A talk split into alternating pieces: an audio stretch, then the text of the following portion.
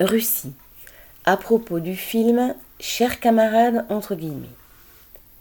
Une fois n'est pas coutume, un film Chers camarades d'Andrei Konchalovsky sort dans les salles qui traite d'une révolte ouvrière. Survenu en URSS en juin 1962, le film rappelle ce qui la déclencha des baisses de salaire couplées à de fortes hausses de prix, et comment la soldatesque du Kremlin l'écrasa. Diffusé un an après sa sortie à Moscou du fait de l'épidémie, ce film a fait se récrier tous ceux qui, en Russie, se sentaient mis en cause.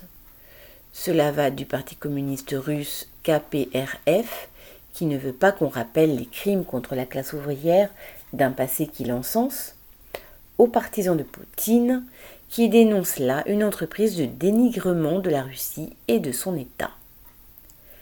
Konchalovsky, s'il ne passe pas pour un de ses partisans, n'est pas non plus un adversaire virulent du pouvoir russe, à l'ombre duquel il a grandi sous Staline, alors que son père avait écrit pour ce dernier les paroles de l'hymne officiel et a travaillé notamment sous Brejnev.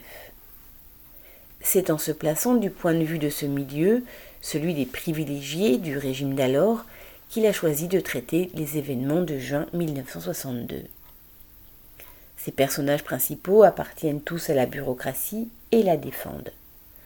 On assiste aux hésitations de certains d'entre eux, ouvrez les guillemets, faire tirer à balles réelles ou pas, fermez les guillemets, tandis que s'étale leur mépris de caste pour les ouvriers, ouvrez la parenthèse, tous des ivrognes entre guillemets, fermez la parenthèse. On les entend regretter Staline, ouvrez la parenthèse, il n'était pas comme Khrouchtchev, il faisait régner l'ordre, la parenthèse. Idéaliser le stalinisme, la parenthèse.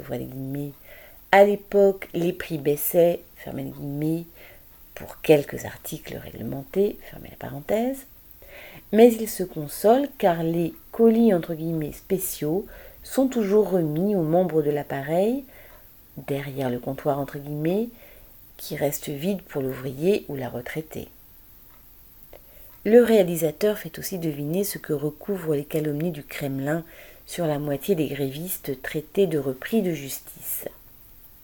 De très nombreux travailleurs avaient été envoyés en prison sous Staline, parfois pour seulement deux retards à l'usine. Et il y avait la foule de ceux que la déstalinisation avait sortis des camps, mais qui restaient bannis des grands centres et donc condamnés à trouver du travail dans des villes comme Novotcherkassk. Les ouvriers, dont ce film ne dresse aucun portrait individualisé, sont dépeints comme une masse révoltée par les décisions et le train de vie des chefs entre guillemets.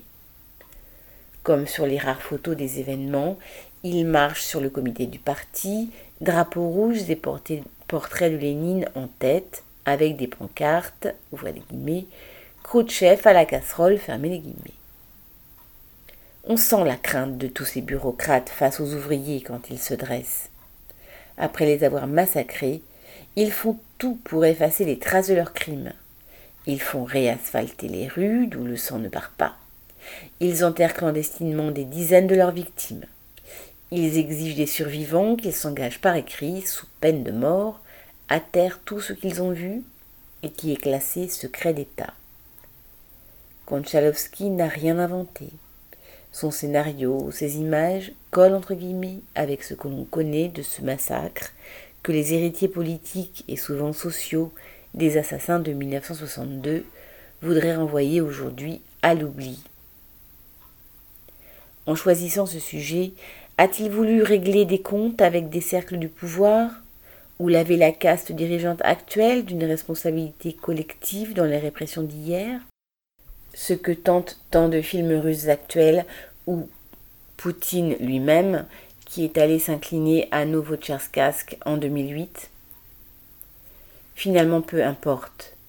Cher camarade, parce qu'il donne à voir, et avec talent, est un film à voir. Pierre Lafitte.